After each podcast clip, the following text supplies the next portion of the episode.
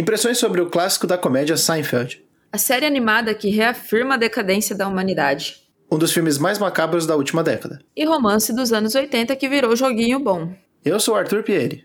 Eu sou Letícia Leite. E tá começando mais um Show Me Cast.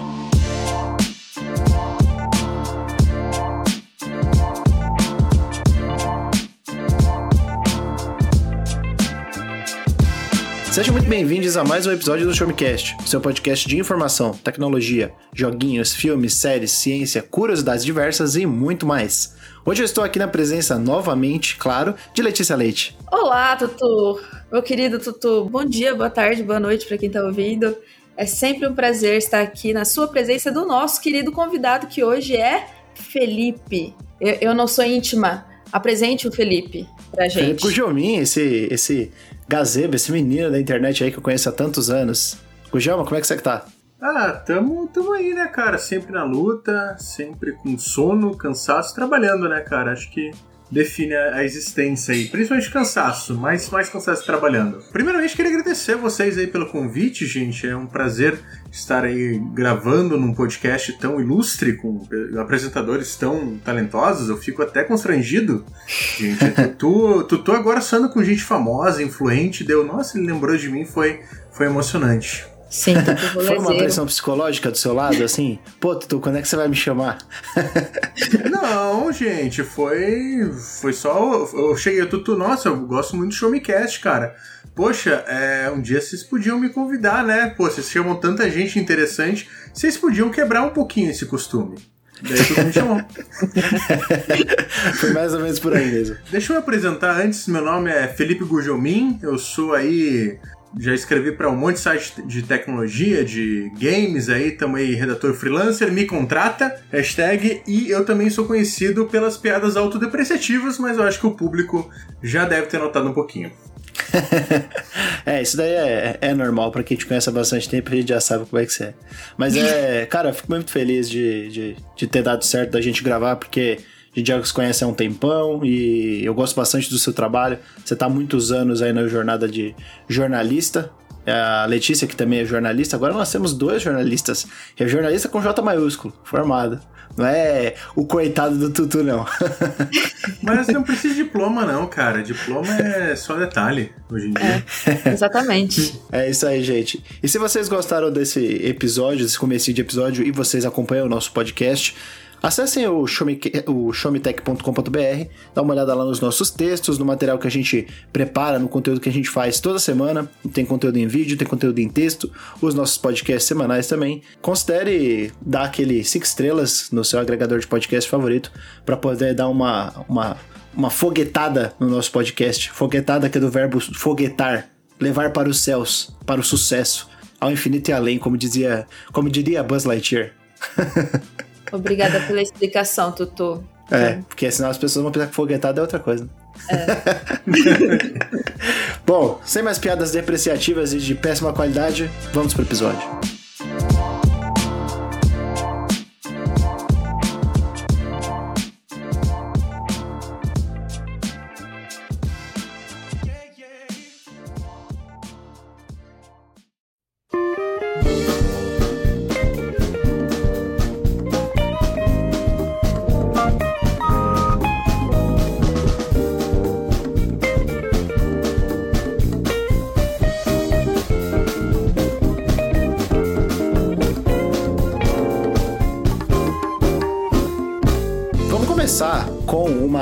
Série aí, uma, um assunto que eu já falei no passado, é, em um outro episódio, não faz muito tempo. Na verdade, a Letícia estava aqui quando eu falei sobre essa série. É, eu finalmente terminei. Eu acho que na ocasião eu estava na quarta ou quinta temporada, né, de Seinfeld, esse hit dos anos 90 aí, uma das séries que meio que a série que colocou o sitcom na, na, na casa das pessoas, o Felipe Gujomi, você diria aí?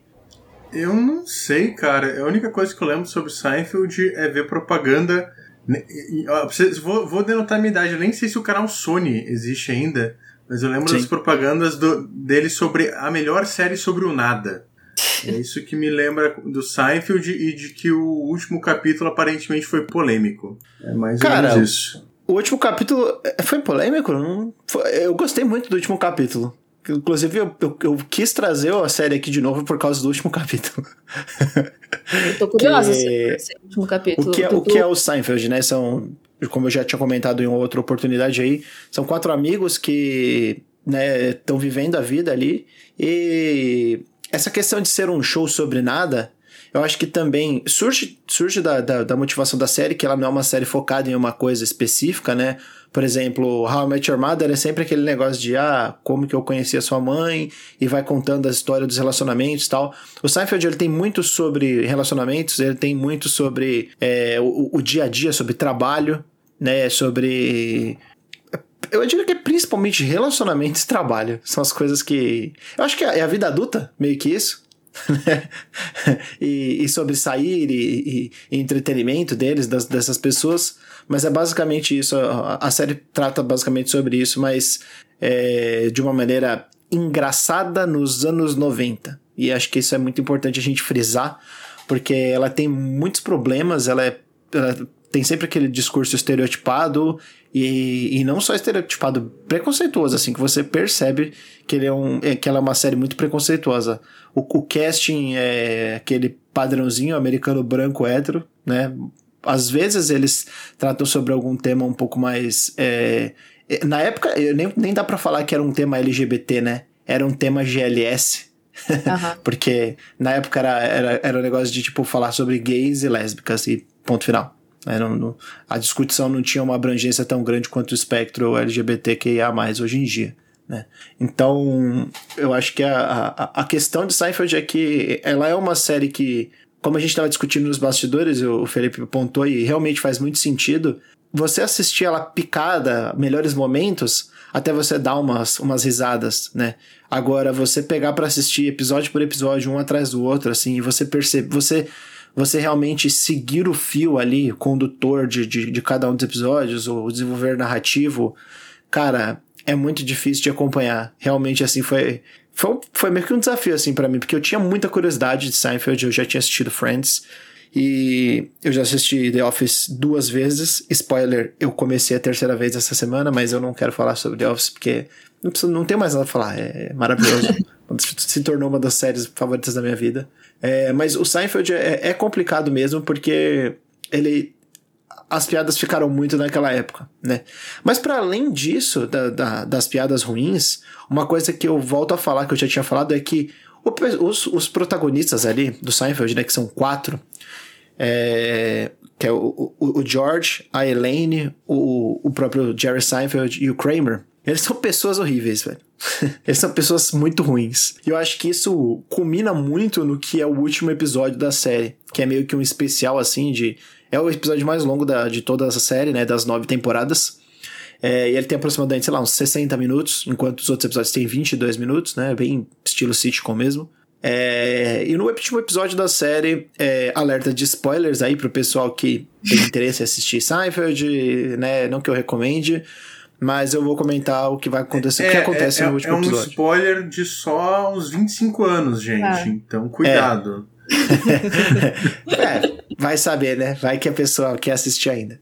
Vai Bom, ter gente atacando o Tutu no, na, no Twitter. Na, na verdade, no, o que acontece é que no penúltimo episódio, eu, eu acho que não é no último, mas no penúltimo episódio, é, eles, eles vão viajar eles pegam um avião, vão viajar, né? No penúltimo, não, no antepenúltimo, porque o, o penúltimo episódio é uma retrospectiva de Seinfeld. O antepenúltimo episódio é, uma, é, uma, é um episódio que é o seguinte: eles vão viajar, e aí é, eles vão para um lugar diferente, eu não lembro. Ah, eles pegam um avião, né? O, o, o, Seinfeld consegue e o George conseguem um avião por causa da NBC. A NBC fecha um contrato com eles, que eles vão fazer um show de comédia tal, que é o tal do show sobre nada. Que é, né? como, como você disse lá do, do da propaganda da Sony, é, a série faz essa autorreferência com ela mesma, metalinguística, de que, tipo, ah, eles estão negociando com a NBC um show sobre nada tal. E aí eles recebem como um dos, um dos perks aí de, de, de ser famoso um avião, uma viagem, tipo, de graça. Aí eles pegam esse avião, eles vão para Eles estão indo para Paris, o avião dá um problema, né? Por causa do. O Kramer tropeça e entra pela porta do piloto, cai dentro do cockpit e, tipo, o avião tem que parar.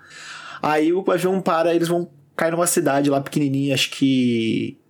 perto de. Em, no estado de Massachusetts, nos Estados Unidos. E aí, o que, que acontece? Tem um cara que tá sendo roubado, esse cara é gordo, ele tá sendo roubado, e aí o pessoal, o Seinfeld e a galerinha deles, tipo, dão risada porque o cara é gordo. E também é, não ajudam ele. Tipo, ele tá sendo roubado, eles ficam dando risada e o cara é roubado. E aí, tipo, meio que, que um policial vê e fala: Ó, oh, vocês não sabiam, mas existe uma tal de nova lei do bom samaritano. E essa é uma lei aplicável a, a, a todo mundo dos Estados Unidos né, que ela já existe há um tempo, mas que vocês são o primeiro caso do, da lei do bom samaritano que não que está sendo aplicada e que vocês não cumpriram, que é toda vez que você vê alguém em perigo ou passando por uma situação é, de violência, você tem que intervir e eles não intervêm. Né? Ah, e o que acontece? Eles vão pra cadeia. E esse último episódio, na verdade, é. O, no, o final final mesmo é eles indo pra cadeia, mas antes deles irem pra cadeia, eles vão pra júri, vão pro tribunal, né? E, e aí no tribunal, não, não, so, não é somente a, a história do daquele momento ali, né, de que eles deviam ter intervindo, que, que vem à tona. Diversos personagens de várias temporadas vão voltando. Então é, é um episódio que ele, ele não é exatamente uma retrospectiva, mas ele é um catadão de várias histórias e eles vão relembrando, tipo, ah, você lembra daquela menina que, que, você, que ela era virgem e você falou, tipo, na frente dela, abertamente, sobre sexo e tal, não sei o quê. Você, ah, você lembra da velhinha que, que que tava na rua e você queria roubar um. Você queria um pão e a velhinha comprou o último pão, você lá e roubou dela. Aí começa a trazer de volta vários e vários é, personagens. Achei muito legal que eles buscaram gente, tipo, da primeira, da segunda temporada. Acho que da primeira não tem. Mas gente da segunda, da terceira, da quinta, da sexta, da oitava, da nona temporada. Hum, tipo, pô, incrível. Assim, é, reunir todo esse elenco num episódio só. E, e aí vai. Isso vai transformando ainda mais o, o, o, pessoal, o pessoal vai ficando cada vez mais contra eles. E no final das contas eles são presos. Acho muito legal que, tipo, não sei, não sei quanto tempo eles pegam, acho que é 18 meses de prisão, mas os, os quatro são presos, cara. Tipo, muito, muito, muito, tipo assim, é o que eles mereciam. Eles mereciam, na verdade, uma coça, uma, né? Uma surra, porque são pessoas horríveis, mas eles são presos e, tipo, pô, não poderia ter um destino melhor para essas pessoas. Elas são pessoas horríveis, enganaram pessoas em relacionamentos, enganaram pessoas profissionalmente, é... eles se enganavam, eles, eles se sabotavam, sabe? Tipo, não realmente pessoas detestáveis e horríveis. Então, ficou com aquele gostinho de, pô, ainda bem que a série terminou assim, porque se terminasse, tipo, todo mundo feliz e eles por cima da carne seca, eu acho que ia ficar um pouco mais incomodado do que eu já fiquei durante a série toda. Eu, eu, eu, vou dizer assim, tipo, eu, eu assisti muito Seinfeld quando eu. Ah, ficava em casa. Saudades daquele tempo de colégio que você ficava em casa vendo aleatoriedade na TV, que tinha tempo, né? E. Enfim. Mas eu lembro muito de ver alguns episódios uh, aleatórios e minha, as minhas lembranças, acho que principalmente das primeiras temporadas, são muito poucas. Porque, cara, você vai ver a primeira temporada é difícil. É muito difícil de engolir, assim. Parece que eles ainda estão achando o ponto, né? Porque a, a, a série ela foi muito no, no sucesso do Jerry Seinfeld, que é o protagonista, que era um cara que fazia stand-up, não sei o que, e parece assim, ah, deram uma série, faz aí. E daí. É. Cara, eu, eu acho que ele é um cara que, tipo, assim não que eu seja alguém, né, para definir, mas eu acho que ele, ele, é um cara que era feio. Não era bonito até pros padrões ali dos anos 80. E daí você tem uma série que o cara é tipo. É todo zoeiro, todo tipo metido engraçadinha. E é, é aquela piada que, tipo, zoa as custas da outra pessoa. E daí o cara ainda, ainda, pintam ele como um galã. É tipo, é muito difícil, cara. Não, não, tá dando, assim. Mas eu lembro que tem alguns episódios muito bons, assim. Acho que tem um episódio que eles é, o episódio inteiro é eles no, num estacionamento de um shopping tentando é encontrar bom. onde eles deixaram o carro. É bom, esse é Tem bom. O, o episódio do Supnazi, que também, que até você falou aí do último episódio, é um dos caras que aparece, né, no, Isso. no tribunal, assim. Eu acho, acho que, ele, que ele é uma série que foi acabando se encontrando com o tempo, mas eu acho que como muitos até outros aí que você citou, o próprio How I Met Your Mother, o Friends, você vai ver, tipo, tem algumas coisas que envelheceram, assim, que você, tipo, puta, cara, essa piada hoje em dia não funciona nada bem, assim. Daí você, ah, é, anos é, 90, né? É aquele negócio, né? Naquela época era, era piada, né? Hoje em dia a gente percebe que, tipo, não é piada. Não, simplesmente é, é uma. É, é, um, é uma irresponsabilidade, né? Esse tipo de fala, esse tipo de, de, de é, colocação. Quem, quem mais sofria com isso era o George, né? Que toda, toda parte a humorística dele, a maior parte das coisas, era o fato dele ser acima do peso e ficando careca, né? Sim. Tem 90% das piadas dele em cima disso. Então... Tem uma cena que é muito boa também, que o, o Kramer e o Jerry estão discutindo e tal, aí o Kramer vai lá e dá um beijo na boca do Jerry, aí o, o George abre, abre a porta bem na hora, assim, o George começa a olhar assim, aí fica olhando, olhando. Aí olha, aí ele vai fechando a porta, e aí engraçado que ele fica olhando, ele olha pros dois assim, fica o olhinho dele só olhando assim, ele parado olhando. olhando. É tipo, é muito besta, sabe? As, as piadas muito. mas é realmente piadas que ficaram muito velhas. Algumas sem graça também, mas tem outros episódios legais, né? Como você falou do, do estacionamento, é bacana. É, do Subnazi também. Tem, tem, tem bons episódios, tem bons episódios na série. É, esse, essa retrospectiva, o episódio de retrospectiva, é um episódio legal de assistir também. Tem, tem dois durante a série. Eu acho que é o episódio 100 é, episódio número 100 da série é uma retrospectiva. E o penúltimo também é uma retrospectiva geral de todas as temporadas. E as retrospectivas são como se fossem os melhores momentos ali do, do que a gente tem no YouTube hoje em dia, né? Então é, é bacana de assistir. Pelo menos as retrospectivas são menos piores, né? Lê, você já assistiu alguma vez? Não, eu lembro de eu chegar de balada quando eu tinha 16, 17 anos. Faz absurdo, muito tempo. Gente. Faz muito tempo. Balada foi forte, ai. Rolezinho na casa dos amigos. Festa do pijama. Sempre tava lá, exato. Sempre tava lá passando Seinfeld na Sony. E eu lembro de não dar nenhuma risada. Nunca. Nunca dei uma risada. Eu ficava olhando e ficava assim, gente, que isso? Por que, é que existe? É que é que era o sono, né, gente? Depois você vai na casa dos amigos, assiste um filme, toma um refrigerante, vê uma pizza com a família inteira, né? Uhum, uh, era isso que A gente tá com sono, né, gente? Exato. Ah, só uma dúvida. Eles eram comediantes na, na ah, série?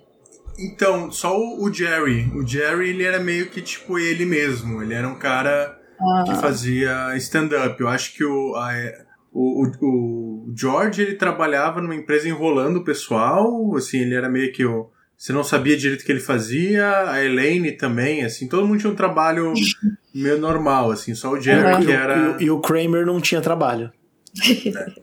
era desempregado. Não, só para entender até que ponto, né, a liberdade humorística pode atingir. É. Então é isso aí, Seinfeld. Não recomendo. Se você já assistiu lá no passado, bom para você, hoje em dia não vale mais a pena assistir, esse é o Olha, meu Se você quer ver algo de, do Seinfeld hoje em dia, eu diria para você ver na Netflix o Comedians in Car Getting Coffee. É, o B-Movie também, porque ele dubla a Belinha. É. verdade, verdade.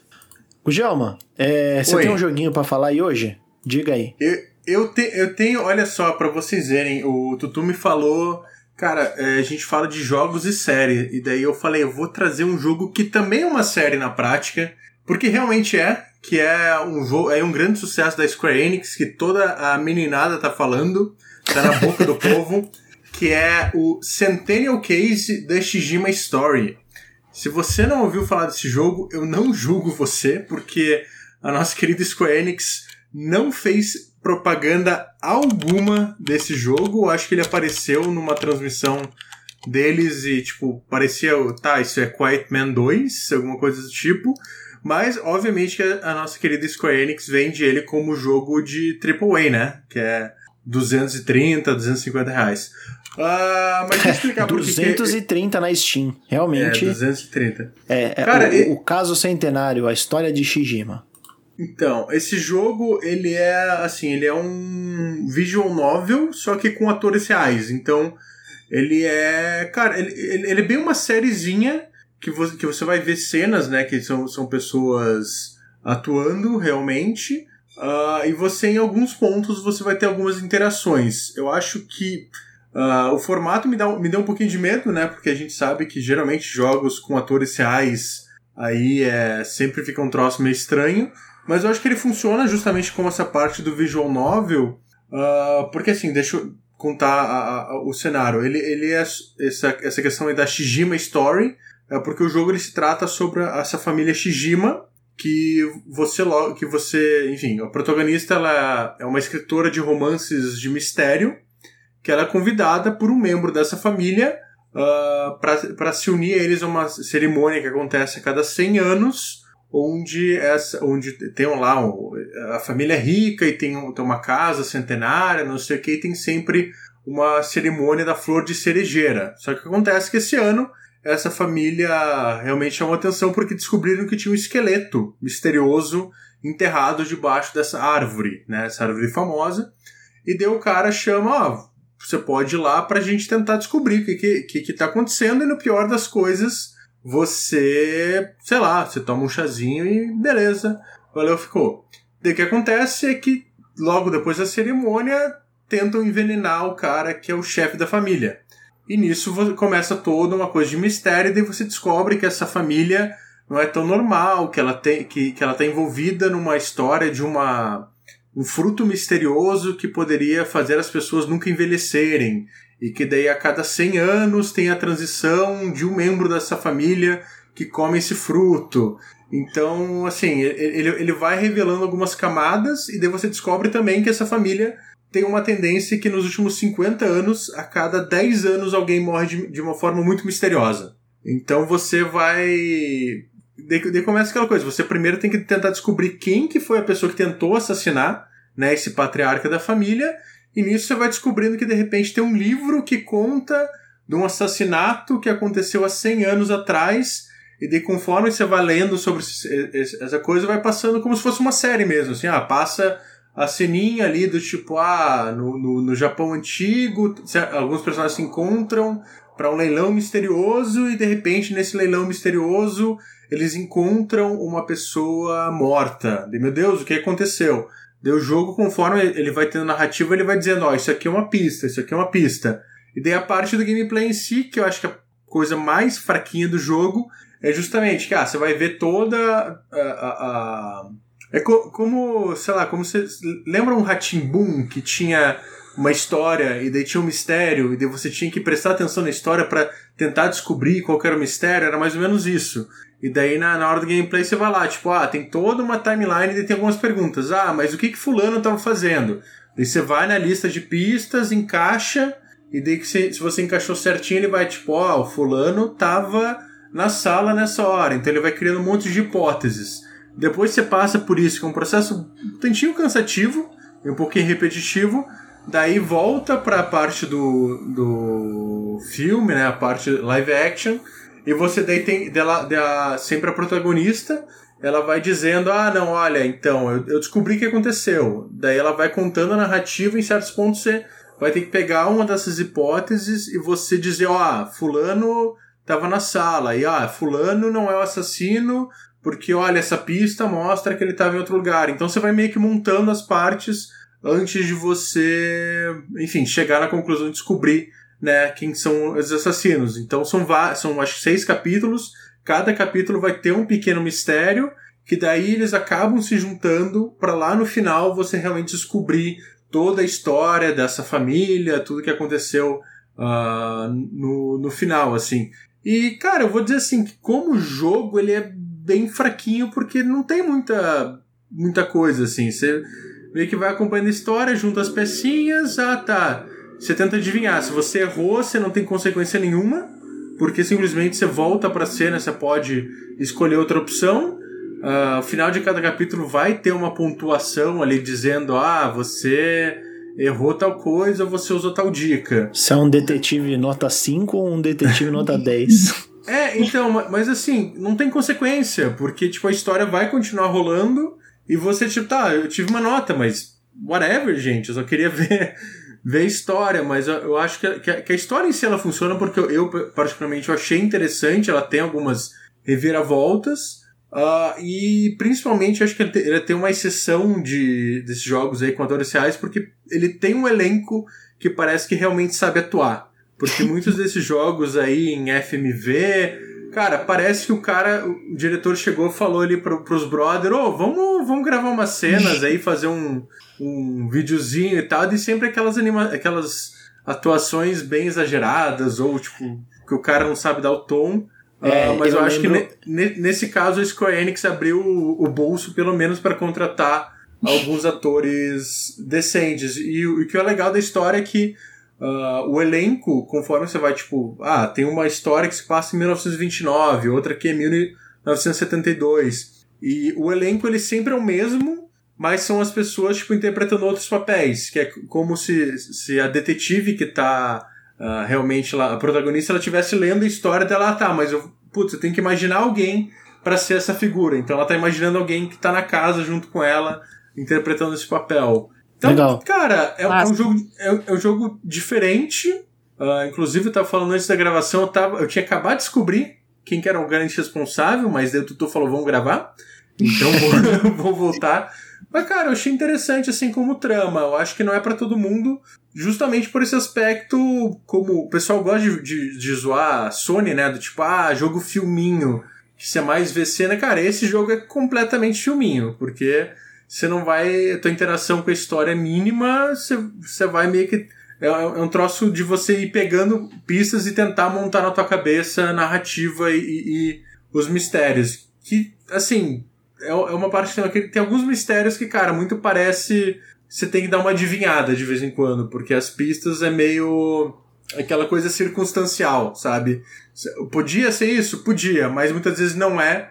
Daí você erra porque não tinha nada realmente que apontasse 100% para um, pra um caminho.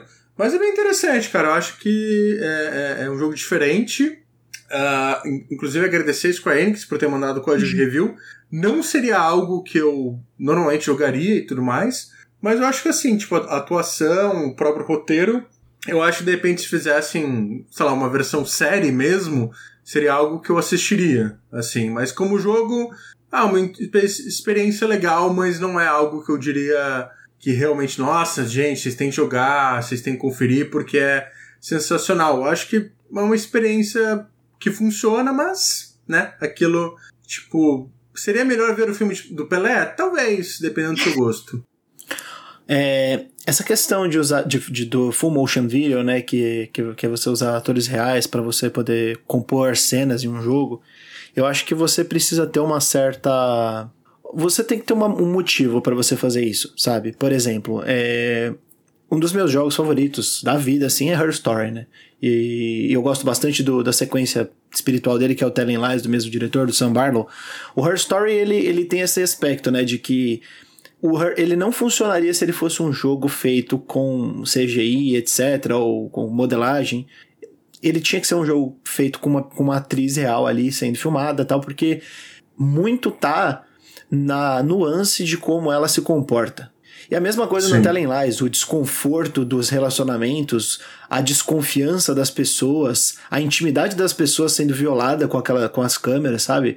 Então, o Telling Lies também tem esse aspecto de não seria a mesma coisa se, se né, tivesse se não fossem atores reais e, e, e principalmente o, o, o ator principal, que, que é o. Eu sempre esqueço o nome dele, parece o Tom Hardy. Ah, esqueci o nome dele, enfim. Mas é um ator muito bom. E, e esse Shijima Story, é, parece que ele não, ele não. Ele não se justifica em ser atores reais, pelo que você fala. Né? Não, é, é, então, eu acho que sim. Eu acho que, de certa forma, até essa questão do Her Story me, me soa mais uh, parecido, que é justamente Horror Stories. Ele tem também essa coisa, ah, você vê pequenos trechos meio fora de ordem, né? Depende, obviamente, das suas pesquisas no computador. E a partir disso você vai tentando montar uma história. O Shijima, no caso, ele é um pouquinho mais linear, entendeu? Ele não é essa coisa de você pegar as peças fora de ordem, tentar entender a ordem, tentar montar uma história. Não, ele vai ter história ali já mais completa e você, tipo, a partir dessa história, você consegue ir pescando pistas, né, do, do mistério que você está querendo resolver a partir de algumas evidências. Eu acho que funciona, cara. Sinceramente, eu acho que, como eu falei, se fosse como uma série em si, uh, cara, eu super assistiria, assim. Eu acho que é uma coisa assim daquela. Você viria na Netflix, pô, uma coisa de mistério legal. Sei lá, cada episódio vai ter um, um grande mistério para no final você descobrir uh, toda a trama. Eu acho, na verdade, que a solução de gameplay, assim, acabou sendo a parada que é cansativa, assim, né? Porque, cara, cada vez que você termina uma cena, você vai ficar lá, tipo, 20, 30 minutos passando por um troço, ah, quem que é o assassino? Daí você vai ter uma pecinha. Ah, é fulano. Daí quando você conecta a pecinha nesse quadro, ele vai dizer, ah, fulano pode ter feito tal coisa. E tem, ah, qual que é a arma do crime? Desse, putz, pode ter sido uma pedra. Ah, pode ter sido, sei lá, uma faca. Então, tipo, ele fica cansativo porque você vai vendo todas as alternativas e você tem que passar por essa fase antes de você realmente prosseguir com a narrativa, sabe? Mas, assim, acho que é melhor isso do que outros FMV que os caras simplesmente iam lá e tentavam, sei lá, fazer você interagir com, com, o ator real botando, sei lá, um objeto no caminho dele, que daí ficava só uns troços meio desengonçados, assim. Aham, uhum, entendi. Ah, legal, legal. Bom que, que é uma, uma, uma opção diferente, né, para as pessoas. Um jogo full motion video não, não tem, não é toda hora que tem, com atores reais. E visual Sim. novel, né, tem umas de, Sim, de, de, qualidade, é... mas outras nem tanto. Então, é uma. Sim, é, uma... Mas, é, mas justamente aquele, aquele tipo de jogo que eu acho que é, acaba sendo para um público bem específico e também assim, você terminou. Cara, não tem mais motivo pra você voltar. Você vai saber toda a história, você vai. É, é só uma narrativa e pronto, acabou. Não tem variação, não tem achievement é, diferente, nem nada, assim. Show. Bom, é isso aí. Então, The Centennial Case, a Shijima Story, 230 reais na Steam ou equivalentes é, dinheiros aí em outras, em outras lojas. Tá disponível no Switch, no PlayStation, no uh, Xbox e no PC, né? Olha, no PlayStation está 264 reais, cara. Está ainda mais caro. Uh, mas eu joguei, eu joguei no Switch. E eu não faço ideia de quanto que está esse jogo. Deve estar 250. Ouch, Conhecendo. É. Não, não compra esse jogo por, por 150 reais, gente. Acho que é 50 dólares, inclusive. Acho que não tem nem na, na loja brasileira do Switch, sim. Letícia. Olá, meu querido Tutu. Minha pergunta é: você deixou de ser otaku? Olha. Que isso? O duro, que, ó, esse episódio foi muito difícil para mim, por quê? Hum, eu estou no lá. meio de uma mudança, assim, um surto que na, na última sexta-feira eu olhei para minha namorada, ela olhou para mim e a gente falou: "Vamos comprar um apartamento? Vamos". Do nada. Oh, mas aí, nessa economia? com a ajuda dos pais, claro, não foi só a gente, mas é, um, todo mundo assim falando: "Bora, bora". E aí a gente está no meio desse processo. Eu já estou no apartamento novo, por isso é, tá uma bagunça aqui, tá um caos. E aí você falou, vamos falar sobre o que estamos consumindo. Eu não estou consumindo nada, mas aí eu fui tentar listar, né? Ah, é, o que eu estou consumindo é propaganda de móveis, porque o celular ouviu que eu estou pesquisando, que eu estou falando sobre isso, então agora ele só hum. me mostra isso. É móvel, Justo. é decoração. uh, aí eu fui tentar listar. A Ana Flávia, inclusive, olhou para mim e falou assim: fala de Attack on Titan. Você sempre tá assistindo Attack on Titan. Hum, tipo assim, justo. cara, eu não, eu não aguento mais, sabe? Todo episódio eu falo, eu, eu dou um jeito de inserir. Igual vocês com o Elden Ring. Então, é cansativo. E eu não, não aguento mais ser chamado de otaku por causa disso. Aí, eu lembrei que dá 10 minutinhos, dá 20 minutinhos de almoço, eu tô dando play em Love, Death, Robots, a terceira temporada agora que saiu na Netflix. É, para quem não conhece, é uma série antológica animada. Uh, geralmente tem de 8 a 10 episódios. Essa terceira tá com 9. Tem a produção do David Fincher, que é o nosso né, responsável por Gone Girl. Uh... David Fincher? É o uh -huh. produtor? Porra, e agora já ganhou a minha atenção 100%. Tutu, você nunca deu uma olhadinha? Não, Dave, pô, David Fincher Cara. é Seven, é Zodíaco, Clube da Luta, meu filme favorito. Caraca. Então... Ah, você é em céu então, Tutu? ah, eu adoro Clube da Luta, é muito bom, cara. Ai, me chama de otaku. Caramba. Você é, é em céu e, e ainda por cima é ANCAP, né? Né? Mas então, é, mas essa obra vale a pena porque assim, para quem gosta de, parece muito com Black Mirror, é a versão animada de Black Mirror, porque cada episódio é, é uma história e assim, cara, eu sou uma pessoa muito otimista, apesar de tudo, de tudo que a gente vive como ser humano e brasileiro. Mas essa, como Black Mirror acaba com tudo, eu saí de lá morta, sem alma, eu tô lá só pela animação, porque eu acho linda todas as ilustrações. É um absurdo. É, é arte. Arte. Arte. arte. Finalmente, o que passa na Netflix é arte. Sim. Porém, é, mostra tudo que um ser humano tem de horrível. É o pior do pior, é a ganância, guerra, governo, é a natureza humana. E, claro, muita tecnologia, que é o que a gente vive atualmente, assim, no meio de tanto caos, a tecnologia pode ser usada para o bem, mas com certeza está sendo usada principalmente para o mal. Caramba. Enfim, é, gostou? Ah, Gostei, gostei. profunda. vale a pena, Tutu, veja, você vai gostar, você vai curtir, é, é bonito. Alguns episódios são divertidos, apesar de tudo. É, tem bastante humor, zoa bastante bil- bilionário, né? Apesar de que eles. Mas Eles eles, criam ver tantos empregos. Sim, verdade. Pois Eles, é. aco- eles acordam 5 da manhã e você acorda? Não, brincadeira, É. gente. Home Office, eu lembrei do Home Office do Elon Musk agora. Vejam, tá na terceira temporada. Tem bastante episódio pra ver. Nossa, Tutu, eu queria ser você. Fê, você já viu? Ah, eu vi alguns episódios da primeira temporada, mas por motivos, sei lá, eu deixei de lado.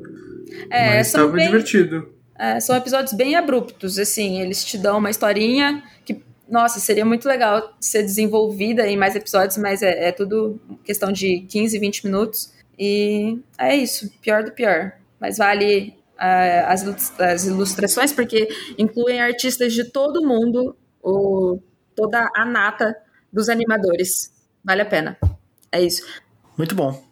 É, mas assim, mu- muda o, o estilo artístico? Você falou da questão dos artistas? Sim, exato. Cada, cada episódio tem é uma historinha e um estilo artístico. É totalmente diferente, não segue um padrão. Vai desde do Que 2D legal. até o 3D, até o, o gráfico ultra realista, é, etc. São vários. ah, eu acho que eu vi. É, é, é por isso que eu falei do Otaku, porque eu acho que eu vi um traço que parecia de, de, de mangá, assim, de anime. E até eu, eu falei, pô, tra- vai trazer seu lado Otaku de novo. Eu pensei que era um- uma, uma, uma série animada, um anime, né, japonês. Eu falei, ah, né, vou, vou, vou zoar com a Letícia. No fim, eu olhei aqui, é da Inglaterra. É, é o, o, o- tipo, é em, é em inglês, né, na verdade, mas não é, não é em japonês. Não é Otaku, então. Sempre esperando o pior de mim. Otaku é o Otaku on Titan. mas, ma- ma- mas pode ser otaku. Cara, tem, tem até ali, tô vendo aqui que tem episódio furry. Como assim, gente? Ô, louco. É pra te mostrar que é o pior do pior do ser humano. Porque existe Ah. furry. É, Existe gente furry. é Aí existe gente furry, verdade. Então, verdade. visibilidade é isso. É isso aí. Muito bom, Olha, gostei. tem, tem, tem, tem um aqui sobre o Brasil. É, o gigante acordou. Ah, não, é o gigante acordar afogado. Desculpa, gente. Ai, ai, essa foi boa. Ó, vou trazer mais um pra, pra conta aí pra poder fechar a minha parte, que é. Há alguns dias eu assisti um, um, um filminho aí que eu ia comentar no último cast sobre o que a gente jogou e, e assistiu e leu. E eu acabei não comentando porque, né, senão ia ficar um episódio muito longo. E agora eu pensei novamente sobre, sobre o filme, né, assisti alguns vídeos. E o filme que eu quero, que eu quero trazer, de 2015, de terror, é A Bruxa. Filminho muito bacana, filminho que, que eu recomendo bastante aí pro pessoal que, que gosta de terror. Se você não gosta de terror, assim, depende muito do que você não gosta no terror, né? É aquele negócio, se você é igual a Letícia Leite, que você não gosta de nada no terror, tinha medo até do... Qual era o jogo que você falou que você tinha medo? Outro dia? É, o, o da Disney lá, o Fan- Final Fantasy versus Disney. Kingdom Hearts. Kingdom Isso. Hearts. Ah, Obrigada. mas eu também tenho medo desse jogo. Já viu a fanbase, gente? é, é preocupante. Então, se você, se você é o tipo de pessoa assim que. Sei lá, você tem medo de, de, de filme de terror porque é muito assustador. Cara, A Bruxa ele não é um filme muito assustador. Ele é. Eu, eu diria assim que ele é um filme que ele tem muito uma pegada de. O Bebê de Rosemary. Que é aquele filme que começa, tá tudo bem, maravilhoso, tranquilo. E aí ele vai desenvolvendo a coisa, vai desenvolvendo, desenvolvendo. Você vai, vai, você vai percebendo aos poucos o, o caldo engrossando. Uma coisinha aqui, uma coisinha ali. Ele não é aquele filme que começa já pá, estourando na cara, entendeu? Gente morrendo, machadada. Entendeu? Ele é um filme assim que ele vai se desenvolvendo. Ele é um filme de, de terror psicológico mesmo, né? E, cara, de verdade, eu gostei muito, muito do filme porque a atuação, principalmente, né? A direção é muito boa, mas a, a atuação da, da Anya Taylor-Joy, que é essa menina aí que tá, tá estourando, junto com a Zendaya, né? São as, as atrizes do momento, todo, todo papel legal aí estão tá, chamando a Anya Taylor-Joy ou, ou a Zendaya pra fazer. Assim como o, o, o, o, menino Peter Parker aí também, que, que, que tá em todas. Tom Holland. Tom Holland, isso aí. Tom Holland é, e o Chalamet, que são os, os cheirosos de hoje em dia. Todo mundo quer, quer contratar. Então a, a atuação da Anya Taylor-Joy, que faz uma, uma garota aí de uns 15 anos, mais ou menos, é, nossa, é incrível, cara. Muito boa. Ele é um filme é, que se passa aí no, no ano de. na década de de 30 dos anos 1600, né? 1630, 1620, por aí. Né?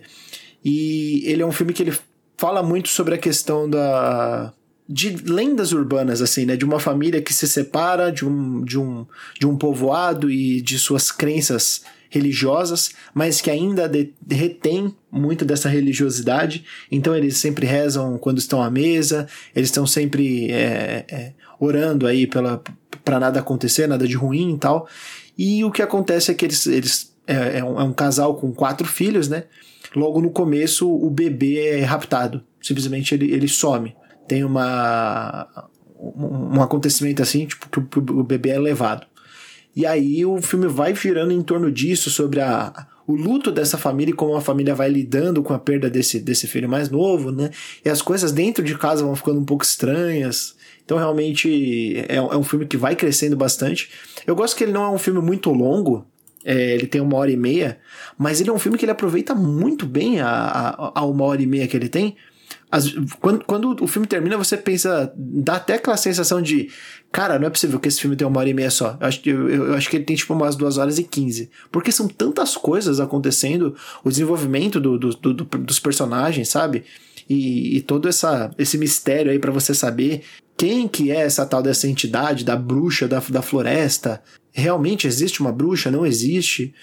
Fica, fica uma dúvida, né? E qual que é a relação é, entre esses mistérios que estão lá na, na, na, floresta, no bosque, ao lado da casa, né? E pessoas dentro de casa e também os animais que estão junto deles, né? Porque eles, eles são uma família de, de subsistência própria, eles buscam água deles no rio, eles plantam, né? E eles têm os próprios animais, cabra, é, um, galinha, esse tipo de coisa. E aí, né, você começa a ver manifestações de coisas sobrenaturais também nos animais, né? E, pô, é animal. O filme é foda. O filme é muito bom mesmo. Estou, é, assim, pensando entre os filmes que eu, de, de terror psicológico, assim, talvez dos que eu mais gostei na vida. Gostei bastante dele. É, ainda não ficou num, num, nível assim de Midsommar, que tipo, talvez seja o meu favorito nesse estilo de terror, mas é, gostei bastante. Fiquei muito, muito satisfeito de ver uma coisa que traz de volta um, um, um Bebê de Rosemary, que é um filme, um, um clássico do terror assim que eu gosto tanto. Eu tenho muita curiosidade. Eu quero. Um dia eu vou assistir esse daí. É, como você sabe, eu sou muito medrosa. É esse o meu problema.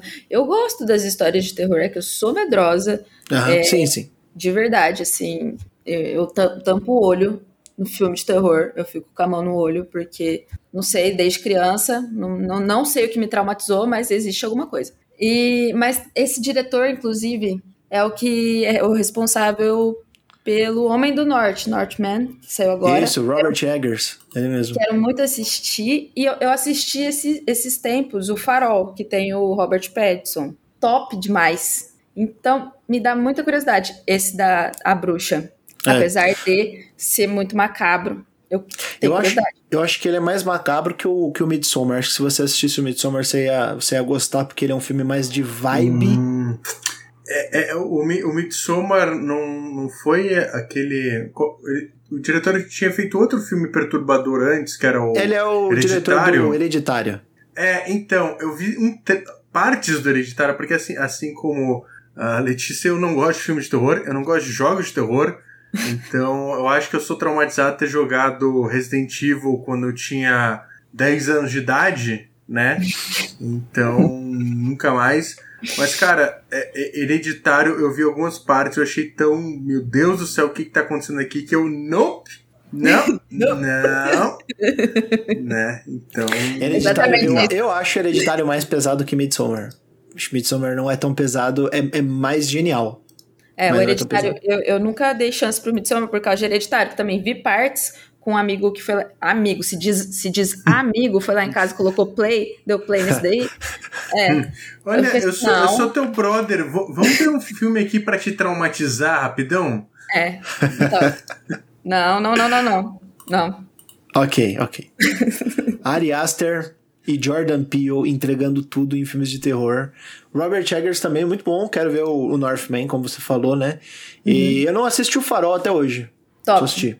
Não, não é terror, assim, tem um negócio meio. Tá, no, tá, no, é. tá na Amazon Prime ainda, será? Ah, vou, deixa, deixa eu conferir aqui pra você, meu amigo. Tá no Netflix, no, no, no, no streamingzinho do N. Aqui, vamos ver. Vamos Bom. ver na. Não, tá no Netflix, tá no, tá na Netflix já, já, já vou ver lá. Uh, e também está na. na está na, na, na, Prime Video naquele esqueminha, ô, oh, paga aqui R$6,90 pra você alugar. É, então vejo na Netflix. Vou ver na Netflix. É, vou, ver, vou ver hoje. Vou ver hoje. Aproveitar que eu não tô jogando muita coisa. Inclusive, eu tô saindo agora, galera. Vou ver já. É, vou ver já. Continue gravando sem mim. Já falei tudo que eu tinha pra falar mesmo. Letícia finaliza o episódio, eu vou assistir agora. Brincadeira. Então, esse é A Bruxa, filme de 2015. É, recomendado. Recomendado. Fiquem, fiquem atentos aí para mais filmes de terror aí que eu vou trazer mais coisas aí que é meu gênero favorito. Eu amo. Terror é muito bom. E muito ruim hum, tem. Isso explica tanta coisa sobre você, Tutu. É, eu sei. Gujelma, o que, que, você traz aí pra gente, além do Shijima? O que eu trago, cara, é uma história de como a minha vida virou de ponta cabeça. Então, é, tome um minuto, sente-se, que eu vou dizer como que Will Smith virou o rei de Beware. No caso, Beware, a nova série aí que estreou há pouquíssimo tempo no Star Plus. Lembra aquele serviço que a Disney botou só esporte, daí você começa a descobrir que tem umas séries maneiras. No caso, Beware é um remake de Um Maluco no Pedaço, uma série aí dos anos 90 que acho que teve só mais, compete com Todo Mundo Odeia Chris para a série mais reprisada uh, das tardes aí do SBT, Record e tudo mais. Sim. Só que ele, esse remake aí, ele pega uma série que era uma comédia e ele transforma num drama. E que pode, pode parecer meio estranho, né, no primeiro momento, mas funciona muito bem. Já tem os 10 episódios aí da primeira temporada. E, cara, assim, responsa, né? Porque você pega uma série é, conceituada, que realmente colocou o Will Smith no estrelato, e, e os caras conseguem realmente adaptar sem perder a linha narrativa principal, né? Que a, a narrativa é o moleque que é convencido e tudo mais, que ele mora em, na Filadélfia e dele se mexe uma confusão e ele é mandado para Belware, né, na, em Los Angeles, para morar na casa dos tios. Só que, assim, é bem mais pesado, por exemplo. Uh, na série original a gente só sabe que o cara foi na quadra de basquete, deu uma confusão. é o This is a story all about now. My life got twisted upside down. é, então. É, só que daí o que acontece? Assim, na série original você vê, tipo, o cara tá na quadra de basquete, deu uns empurrãozinho ali, né? E, tipo, ok, você vai lá morar com, com seus tios, valeu, vazou. Daí, nessa série, assim, só para contar algumas das adaptações, por exemplo, o Will, na verdade, ele ele, ele vai numa quadra para jogar com um cara que é envolvido com um traficante, dá uma confusão, começam a surrar o amigo dele, ele pega uma arma e aponta pro traficante, né? Daí se entende, tá, ok, ele não pode ficar aqui porque senão ele tá ferrado. Tanto que dele é preso, daí tem o tio Phil, né, que é o, um, um advogado famoso que livra ele da cadeia. Então, tipo, tem todo um peso, tem todo um desenvolvimento que você realmente tá, beleza pegaram a ideia, mas deram uma, uma outra cara. Então, assim, não, não é uma série que não tem os seus momentos de. de, ah, de graça e também, tipo, não, não é por ser um drama que ela é pesado o tempo todo, mas ela trata algumas coisas assim da série original de uma maneira um pouquinho diferente. Por exemplo, vai ter a, o, o, personagem da mãe do Will, que é muito mais, melhor explorada. Uh, o próprio tio Phil, ele tem as mesmas características, mas é um pouquinho diferente. Uh, e tem alguns personagens que eles mudam mais ou menos. Por exemplo, o Jeffrey, né? Cara, numa série de 2022 é um pouquinho bizarro você ter um mordomo, né? A figura do mordomo da casa.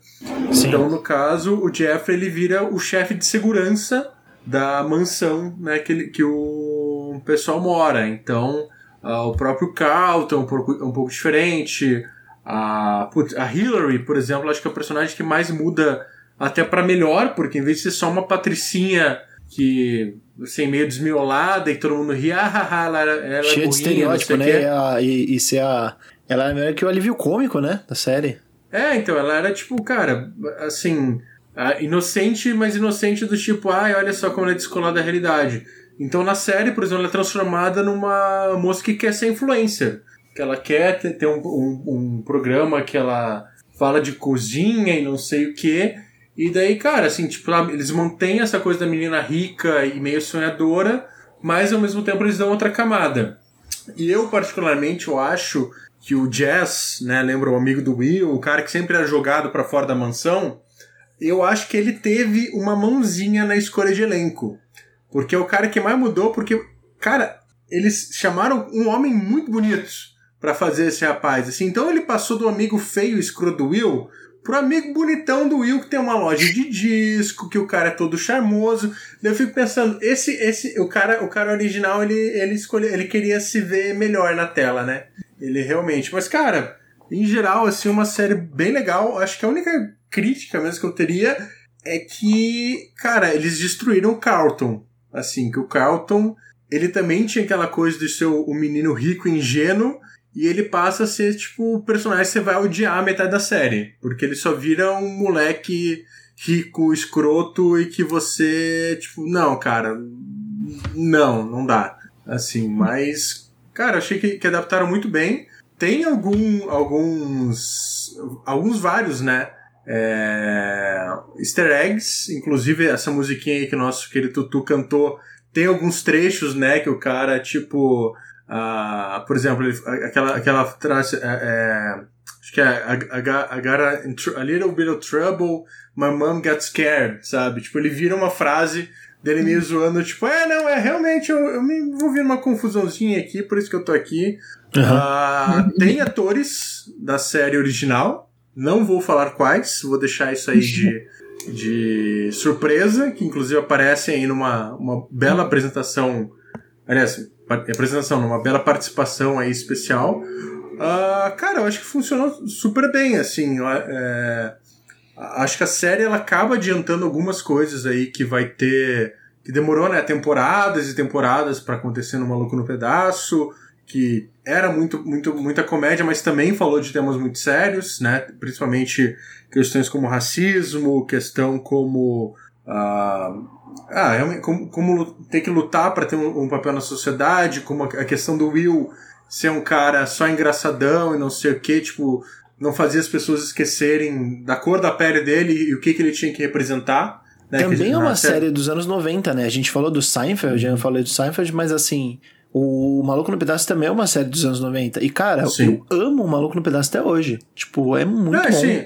E, e, só que assim, quando você vai ver o Maluco no Pedaço, você vai ver, tipo, cara, tem umas paradas meio ah, o Will ser um baita mulherengo e, e as mulheres da série elas estarem ali só pra ser, tipo, a companhia dele. Assim. Então, tanto sim, que sim. tem temporada que a cada episódio parece que ele tá com uma moça diferente. É meio do tipo, uh, olha só como o Will é fodão, não sei o quê. Mas é, então... é, mas é isso. É, é, ele corrige algumas coisas e, e, e atravessa, continua atravessando uhum. em outras, né? A parte sim. da, é, de representatividade negra, claro, todo mundo é negro ali, né?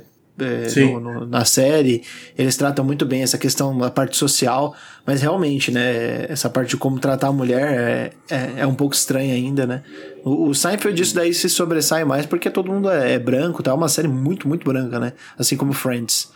Mas no, no isso daí continua no, no Maluco no Pedaço.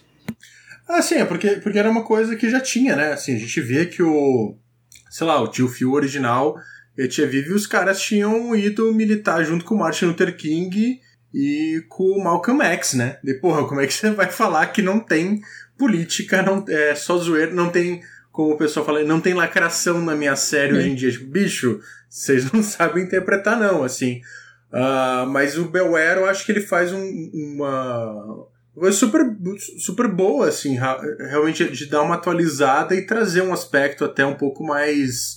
Uh, ah, cara, ele, ele quer ser um drama, né? Então ele traz, por exemplo, algumas tramas que, que tinha lá na, na série original, por exemplo, o tio Phil concorrendo a juiz. Que na série original, assim, vai ter um capítulo lá do, do juiz atual é, fazendo campanha de difamação, e sempre um troço mais humorístico, daí nessa série não, ela vira tipo um mote de toda a primeira temporada, campanha, e daí tem sempre o risco de tipo, putz, ah, mas o cara tirou o Will da prisão. Para tirar o Will da prisão, ele pediu alguns favores e isso pode acabar prejudicando ele. Tem toda a questão do, tipo, da, da, da tia Vivi, por exemplo, que na série também ela tem, tem um lado mais envolvido que ela é, tinha uma carreira como pintora que ela abandonou para cuidar da família, então tem toda a subtrama dela retomando essa carreira e como isso pode impactar o filho e as pretensões políticas do tio Phil, enfim, ele tem tem, tem todos esses lados, assim, acho que é o único personagem que eu realmente senti que faltou é a Ashley, né, que é a filha mais nova, que realmente para mim ficou bem sumidinha ali da série, ela até tem uma outra subtrama um pouquinho mais sutil, mas eu acho que, que foi um pouquinho mal aproveitada. Mas e ela geral, se destaca cara... muito no original, né? É, ela é muito sobre a adolescência dela, ela se encontrando na no Will, né? Principalmente no começo, assim, ela, ela se soltando de uma, de uma menina, tipo, que não, não sabia nada, vivia numa, na bolha de uma criança rica e aprendendo um pouco sobre cultura, sobre hip hop, né? Esse tipo de coisa. Uhum. É, sim, tanto, tanto, que isso que eu senti falta, porque na, na série original, quem realmente vai se conectar com o Will primeiro de tudo é ela, né? Que ele, ele é o primo mais velho, mais divertido, isso. não sei o quê. Exatamente. E, e nessa série, tipo, parece que o relacionamento entre os dois quase não existe. Tipo, estranho. eles estão ali, então é meio estranho. Tipo, eu acho que, que, que ao mesmo tempo que a Hillary, principalmente, é uma personagem que ganhou muito, ficou muito mais interessante nesse remake a Ashley deu aquela sumidinha e o Carlton ficou. Ah, detestável, meu Deus do céu, que personagem horrível. Mas a série é muito boa, gente. Tem, tem no Star Plus. Uh, são 10 episódios, já tá tudo disponível. Eu acho que vale bastante, assim, quem gosta do, do original é, é legal dessa olhada nova na interpretação aí. Eu sei que pelo menos já, a segunda temporada já tá confirmada, então dá para assistir sem medo de, de, de, não ter mais pela frente. Cara, muito bom, muito bom. Então esse aí é Bel Air, não o carro dos anos 60, mas sim o, a série nova da Star Plus. Correto? Muito bom. Letícia Leite. O que, que temos para finalizar o nosso episódio aí? Para finalizar, uma pequena dica para quem gosta de point and click. Antes de, de eu entrar nessa mudança, eu estava jogando Pillars of the Earth. É, eu simplesmente me deparei lá na, na listinha, eu não sei se alguma listinha no PlayStation, não sei dizer qual especificamente, estava lá disponível. Peguei e me apaixonei, é incrível.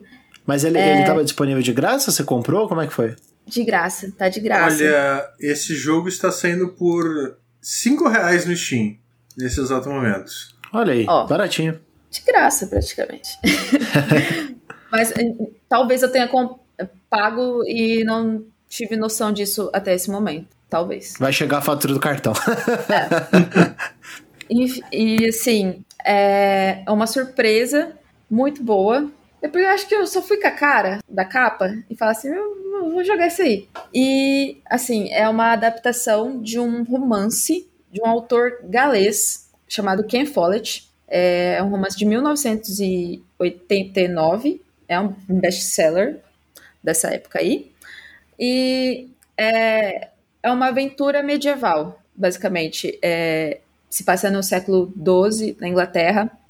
Uh, aborda muito a questão da pobreza, da guerra. E você controla. São três personagens principais e essas histórias se entrelaçam. É uma criança chamada Jack, que era criado na floresta pela mãe. Uh, uma adolescente, uma garota que eu não, não vou lembrar o nome agora, mas ela era uma nobre que acabou, o pai dela acabou tendo um golpe de estado lá e só se ferram, e aí caos na vida dela.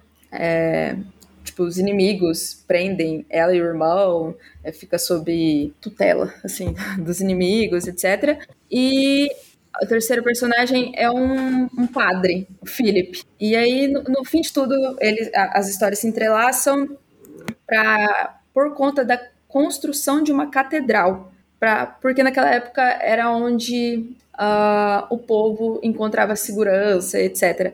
Apesar dessa questão religiosa, assim, que eu assim, ah, não, não tenho muita simpatia, é bonito. Uh, as histórias de cada personagem são muito bonitas, inclusive a do padre é muito bonita.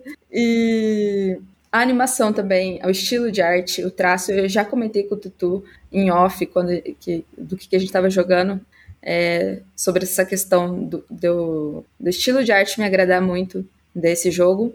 Eu ainda não terminei, ah, se eu não me engano, são nove capítulos, eu tô no sexto, e por conta da mudança eu não consegui terminar ainda, mas estou animada, eu, eu tô achando muito legal, é uma coisa, sim, a história é bonita, você vai lá, escolhe o que você vai falar, você tem que descobrir o que está acontecendo ali e aqui, é, é o tipo de jogo que eu gosto. Então, recomendação: joguem, deem uma chance para Pillars of the Earth. Aproximadamente 14 horas de jogo, se você não quiser ser completionista, 20 horas para quem é completionista. Curtinho. De acordo com How Long to Beat. Obrigado. é, legal, legal. Vocês, vocês estão muito leitores de videogame, hein? Vocês estão muito leitores de videogame. Isso me faz pensar que eu poderia ter trazido um jogo que essas. Já faz um tempo que eu não tô, não tô trazendo jogo, viu? Eu tô trazendo muita série, filme. Não tô trazendo muito jogo, não tô, não tô jogando tanta coisa. Mas eu, tô, eu instalei aqui uma visual novel também. É, talvez pro próximo episódio eu possa trazer.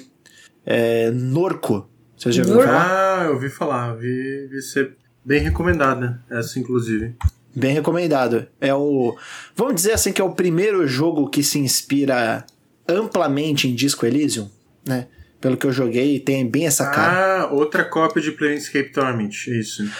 Olha, você você não fale assim. Eu, eu, eu instalei o Planescape Torment, mas não é, é muito antigo, é difícil de jogar para mim. Assim. É, Joguei umas tá, duas horas. Você tá errado, né, Tutu? Mas tudo bem. Inclusive, Norco, eu tô vendo aqui, tem no Game Pass de PC, então... Tá sempre... no Game Pass de PC, é por isso que eu tô jogando. Então, na, no próximo episódio, eu quero trazer ele. Boa. E quero trazer o Tell Me Why também, que eu não terminei. Vamos ver se eu termino. Vou pegar é, esse aí agora, hein? Tell Me Why, que inclu... também conhecido como Life Strange 2.5. Também conhecido como Ain't Nothing But... Tell Me Why... A música... tá bom, gente. Já deu, né? ok, vamos, vamos encerrando, gente. A minha conexão aqui tá, tá meio estável aqui, não sei o que tá acontecendo. Acho que eu vou cair. É, bom, com essa piada bem ruim, de qualidade duvidável, mais diferente do nosso convidado, que é de uma qualidade não duvidável, é de uma qualidade excelente. A gente acaba esse episódio do Show Me Cast. Muito obrigado, Felipe Cujumin, pela sua presença e contribuição com os temas. Foi ótimo conversar com você. Eu que agradeço Obrigada, pela, pela oportunidade. É, Onde as pessoas podem te pelo... seguir no, no, nas redes sociais aí? A sua, o seu Twitter verificado. É, primeiro, é, amiga, se meu sucesso te incomoda, é, se vira aí, não é, não é culpa minha. Ah, mas as pessoas podem me seguir no Twitter, no arroba KyoBR, que eu sei é, é horrível, mas se eu, se eu mudar eu perco o selo de verificadinho, né? Que é a única coisa que dá sentido para minha vida hoje em dia. Então, uh, e cara, por sites como aí, acho que em breve, acho que vai, vai sair umas no, uma nova edição aí da Jogo Velho sobre Art of Fighting. Uh, escrevi a matéria de capa, então vai, vai ser bem legal. Acho que é o, o projeto que, que eu tenho. Uh, e cara, tem outsites aí que vocês podem também conferir meu trabalho. Tem. Cara, mas, mas, mas, acho que mais o Twitter mesmo, que daí, como essa vila de Frila obriga a gente a estar tá produzindo para vários veículos, Inclusive, é, gente, é, me, conta, me contratem. Vamos lá, vamos fazer uma parceria, vamos fazer rolar. É, tem, tem, tem vários lugares lá, então acho que é pelo Twitter é mais fácil realmente o pessoal saber o que eu estou fazendo. É, eu recomendo o Gujomi aí. Bom funcionário, viu? que isso?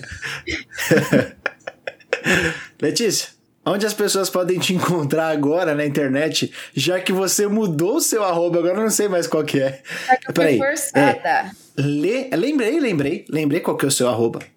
É arroba leleite13. Porque é o número que você vai votar esse ano. Exatamente. Que isso, gente? São vários statements. Leleite 13 agora. Porque o Tutu odiava minha arroba anterior. Não vamos Mentira. discutir o que era. Mas ele fez eu mudar. E agora é Leleite 13. Eu acho que, que é pertinente. Eu gostei da mudança. É isso. Leleite 13 no Twitter. E no uhum. Instagram é arroba Letícia Leite Underline. É isso aí. E é você, Tutu? Fala é arroba Tutu Pieri em todas as redes e, e, e, e, videogames também. Se quiser me seguir lá no Xbox, no Playstation, é arroba Tutu Pieri também. Só no Switch não é, porque no Switch é friend code. Que bosta. ai, ai. Faz parte. É esse clima de alegria desse final de noite de sexta-feira que nós estamos gravando aqui que encerramos o nosso episódio. A gente volta na semana que vem para falar sobre outros assuntos que ainda vão ser definidos por meio de alguma reunião no meio da semana. é isso aí. Até a próxima semana. Tchau, tchau. Falou. Tchau, gente.